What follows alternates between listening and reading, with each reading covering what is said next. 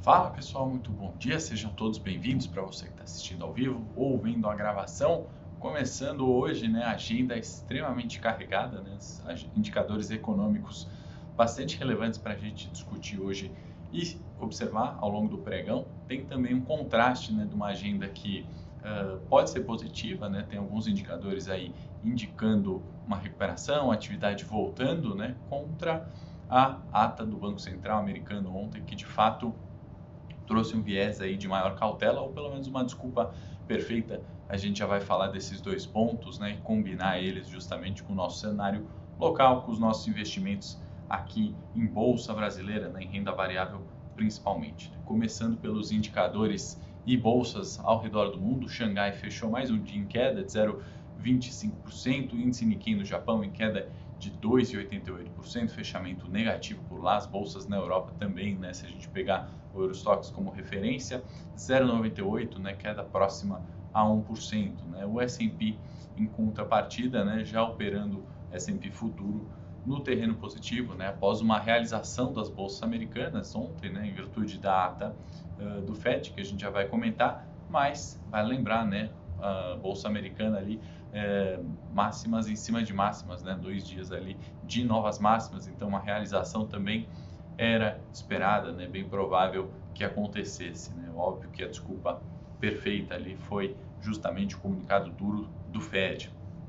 Petróleo subindo forte no momento, né? Alta de 1,70 para o WTI, 1,55 para o Brent, ou seja, uh, as ações né, ligadas a commodities petroleiras, principalmente, uh, talvez reajam aí no terreno positivo. Né? Vale lembrar que elas têm, de alguma forma, né, siderurgia, mineração, uh, petróleo e alguns bancos né, têm ajudado a queda do Ibovespa né, nesse começo de ano não ser tão intensa, dado seu peso relevante no índice. Né? Porque petróleo sobe tanto hoje, né? Alguns uh, eles estavam caindo né, na madrugada, ritmo normal né, de realização de lucros ali e protestos né, no Cazaquistão, que vale lembrar responsável pela oferta global da commodity de 1,6 eh, milhões de barris por dia, né? Então, número relevante, alguns protestos no Cazaquistão e também na Líbia, né, com alguns, eh, algumas milícias invadindo campos de petróleo ali.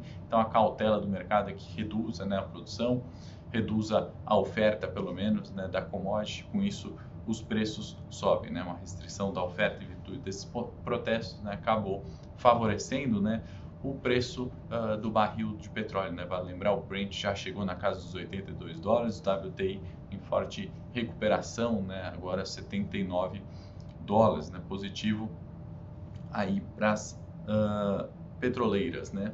É, vamos começar pela agenda hoje, né, dado que é bastante extensa, tem bastante coisa para colocar, né? Já saíram os, o PPI, né, na zona do euro, né, que é o índice de preços ao produtor, mostrando aí uma elevação bastante significativa, né? O indicador veio em 23.7% em novembro, né? Vale lembrar que uma alta de 1.8 frente ao mês passado, outubro, e uma alta muito significativa se a gente comparar com o igual período de 2020. Né? O que, que isso quer dizer? Né? Isso reflete uma uh, pressão né, justamente para o Banco Central Europeu né, continuar uma política mais dura, né, ou tomar uh, como referência a política americana, né, subida de juros, aperto monetário. Né? Com isso, o, uh, o euro se fortaleceu bastante, né? chegou nas máximas aí, o euro que está sendo cotado a 1,13 dólares né, no momento. Então, assim, reforça o argumento de apertar a política monetária, inflação, né, índices de preço no geral subindo no mundo inteiro. O dado hoje de PPI na zona do euro reforça isso. Né? Então, uma possibilidade talvez de atividade voltando, né? então contrastando aí com as quedas na bolsa brasileira, principalmente. Temos também uh, indicadores na Alemanha, agora às 10 horas, né, o Consumer Price Index, mais um indicador importante para a gente ver uh, comportamento de preços.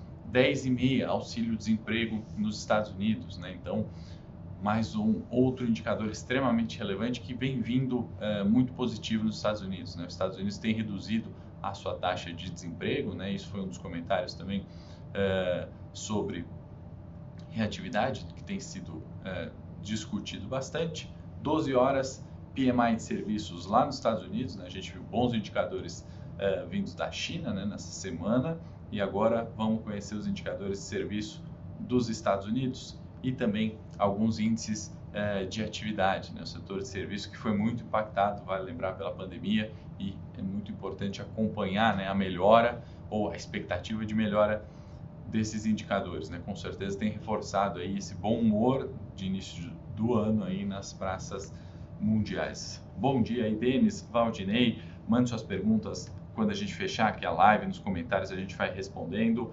Marcos, muito bom dia. Felipe, Maurício, Eduardo, Alexandre, fui correndo aqui na, nas notícias, acabei não dando bom dia a todos aí, é, até mesmo para quem a gente não teve tempo de ler. Né? A gente tem um suporte importante para falar hoje, né, Denis? E a gente vai comentar NH, a gente já vai falar ali sobre também as questões é, de subida de juros, né? Continuando na agenda, né, que é bastante extensa, extensa a gente tem uh, encomendas da indústria, né, dado que saiu na Alemanha, né, encomendas da indústria nos Estados Unidos, dado saiu na Alemanha e surpreendeu positivamente, né? Encomendas da indústria na Alemanha subiram 3,7% em novembro, né, se a gente comparar com o mês de outubro. Então, retomada, por isso o título né, da agenda contrastando né, com a dureza né, do comunicado Fed, a cautela do mercado mundial ontem, né, em virtude desse a, da ata do Banco Central americano. Né. Não para por aí. PMI de serviços nos Estados Unidos também é importante a gente olhar e por aqui já saiu uh, eh, IGPDI, né, índice geral de preços, né, que mostrou mais uma alta. Né. Então, inflação seguindo forte aqui, os dados aí do IBGE vêm para, é, perdão, os dados do IGPDI vêm para confirmar isso. Né? Tem também é, produção industrial que vem às 9 horas da manhã para a gente observar aqui no Brasil, tá bom? Então, concluímos a agenda, a agenda é importante hoje, vale a atenção, vale o destaque para esses indicadores, tá bom? O Paulo está perguntando para a gente comentar né, do petróleo subindo e as ações caindo. Né? É importante a gente pontuar é, essas diferenças. Né? Tem um humor local que a gente vai colocar já, né? mais uma vez, né, como a gente falou no Morning Call de ontem, né? essa é a diferença, né? porque as ações aqui no Ibovespa é, não estão reagindo. Acompanhando aqui alguns comentários. É, bom dia, Bolsa 2023. Vamos resgatar em renda fixa. Eu acho que não é por aí, tá, Davi? Tem bastante coisa acontecendo. Tem um ponto importante que a gente vai falar no final, né? Como a gente comentou no Morning Call de ontem, por que dessa diferença para o Brasil? Eu acho que tem um limite, né? Para tudo isso, né? Para essa precificação muitas vezes exagerada e também é importante ter sempre a diversificação, né? Como renda fixa não tinha morrido lá atrás com 2%, né? Também bolsa está longe disso, né? Ainda mais brasileira descolada aí obviamente dos países desenvolvidos e dos emergentes também, né? principalmente dos emergentes, né? que, uh, ao meu ver, muitos países né, acabam tendo um risco uh, político ou fiscal até maior que o brasileiro.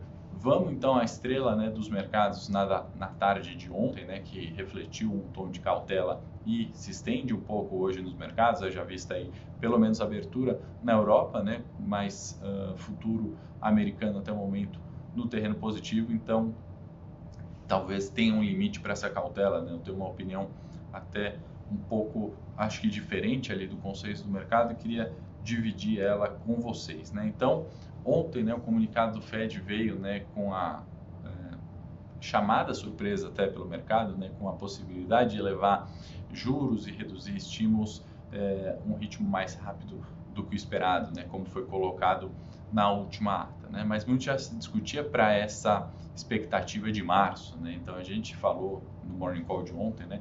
Esse dado uh, de redução do tapering, né? Que é aqueles estímulos monetários que os Estados Unidos têm colocado ali para reativar a economia, né? Uh, para março. Isso vai ocorrer de fato. O comunicado veio com esse tom mais duro, né? E o valor será de 20 bilhões de dólares, né, nos títulos de tesouro, isso por mês, e 10 bilhões para títulos de hipoteca, né, isso no mês. Então o mercado querendo ali, né, a continuidade sempre de estímulos, né? O mercado sempre quer mais e aí essa cautela, esse comunicado mais duro, olha, o processo de estímulos, processo de tapering, é, vai ser concluído até março, né? Parece que assustou é, por um lado. Na né? minha opinião, diferente né, do, do, consenso, né, do porquê não se assustar tanto. Né?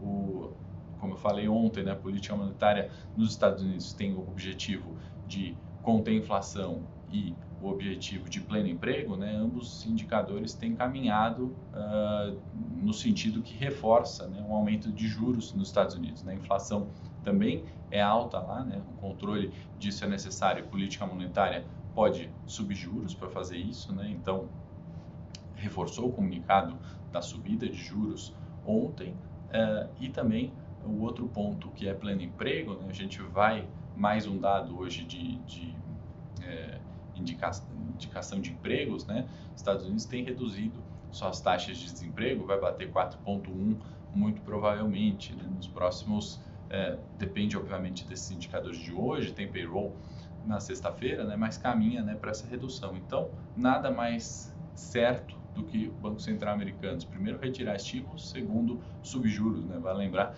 que uh, o nível de juros lá é extremamente baixo, né? 0 a 0,25, né? os, os juros americanos, né? com uma inflação que está batendo na casa de 7, né? juros é, reais negativos. Né? Não faz tanto sentido assim ser tão negativo, né? a hora que a gente coloca sob essa perspectiva. Então, minha opinião, uh, diferente um pouco desse pânico, né? Poxa, os americanos subiu juros e agora é o fim do mundo, né? S&P está na máxima, né? Essa semana renovou dois dias seguidos máximas históricas, né? O futuro abriu ali no terreno positivo já. Então, muita cautela, vamos olhar de fato, né? Um pouco mais é, de uma forma um pouco mais aprofundada, não ficar na manchete, né? Ah, os Estados Unidos vai subir juros, acabou o tapering, acabou a liquidez nos mercados, né? Agora vamos trazer isso, né, para o nosso Brasil, evidente, né, que a gente está vendo um ano, né, começa positivo nas bolsas lá fora, que maior cautela é porque isso, né, continuamos, obviamente, né, com uh, preocupação de risco fiscal, ela existe, a subida uh, de, das commodities, né, impactando a inflação, ela existe, né, se por um lado bom para as ações ali exportadoras, uh, talvez ruim para a inflação, né, e óbvio, o Fed super hawkish, né, nesse comunicado extremamente duro, é, é claro que reflete de uma forma mais intensa para os emergentes. Né? A queda da Bolsa Brasileira ontem foi mais intensa do que as principais bolsas europeias, que a Bolsa Americana, né? mas vale destacar, o Japão, né, economia desenvolvida, também caiu 2,88 e não é por isso, né? E aí, por isso que eu discordo ali do comentário, né, que a Bolsa 2020, é para 2023, né? Não é bem por aí, os negócios continuam, né? existem empresas descontadas, existe uma alocação positiva é, que a gente consegue fazer. Né? E aí tem também outro fator local, que é o risco é, político, né, que acaba existindo. Estamos num processo eleitoral, isso gera algumas oportunidades em alguns pontos, gera volatilidade, que também pode ser encarada como oportunidade em outros pontos, né? E a questão é que agora se discute de novo, né, o, tensão política e esse excesso de prêmio de risco que eu falei lá atrás que colocam na bolsa brasileira é justamente em relação né, a, a quem será né, o próximo presidente e as questões né, começam funcionários públicos ali solicitando reajuste de salário. Né? Então esse é o assunto do momento. Né? Um tempo atrás era a PEC dos precatórios, uh, se a gente voltar um pouco, milícias no Rio, então sempre tem uh, assuntos ali né, da oposição e num processo eleitoral, num processo democrático, isso é comum, né? isso vai acontecer e, ao meu ver, isso está já no preço de bolsa. Né? Esses fatos é, morrem e aparecem novos fatos. Né? Então, a, o, a, precificação de risco ela existe e ela é justa. Né? Isso faz, uh, se por um lado né, não faz nossa bolsa subir no curto prazo, pelo menos a gente tem o risco, né, um, o risco do Brasil adequado, né? com a subida de taxa de juros, com reservas cambiais, o nosso risco né, fica muito menos perigoso do que outros emergentes, né? já visto o caso da Turquia, mas não vou me estender aqui tanto nessa comparação é, com emergentes. Né? A gente tem um relatório, inclusive, de bancos também, Alexandre, mas sim, eu vejo como oportunidade, né? tem questões aí, os bancos é, como siderurgia, mineração, commodities ali, performando melhor né, que muitos aí do Ibovespa, ainda que em queda, porém é, bastante relevante. Antes do cenário corporativo, vamos colocar o gráfico aqui na tela, produção, rapidinho. Deixa eu colocar o gráfico do Ibovespa para a gente não estourar em muito tempo.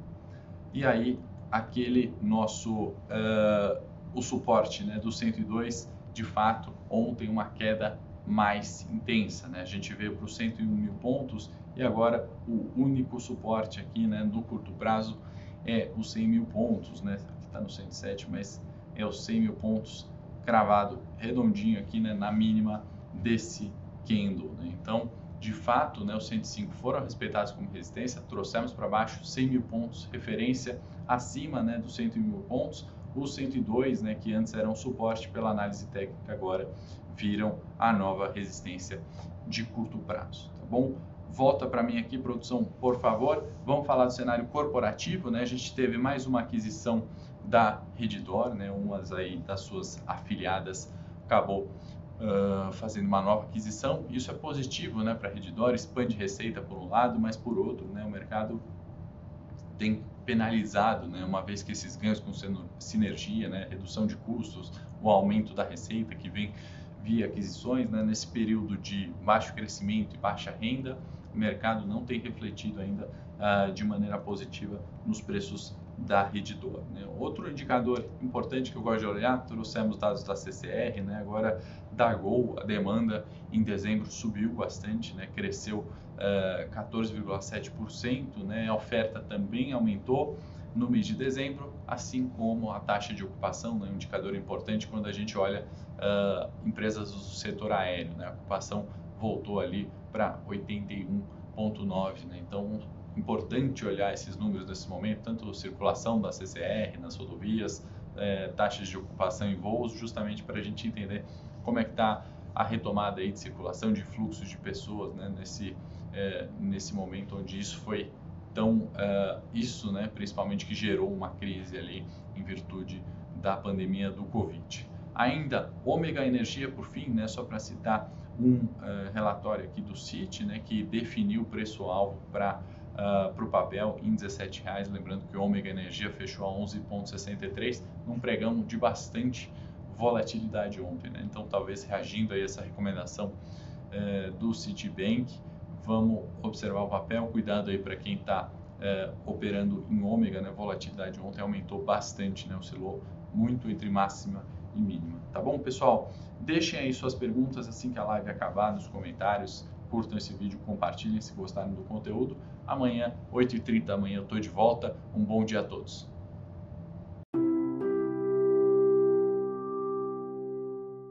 Para saber mais sobre a Levante, siga o nosso perfil no Instagram, levante.investimentos. Se inscreva no nosso canal do YouTube, Levante Investimentos. E para acompanhar as notícias do dia a dia e mais sobre a Levante, acesse nosso site levante.com.br.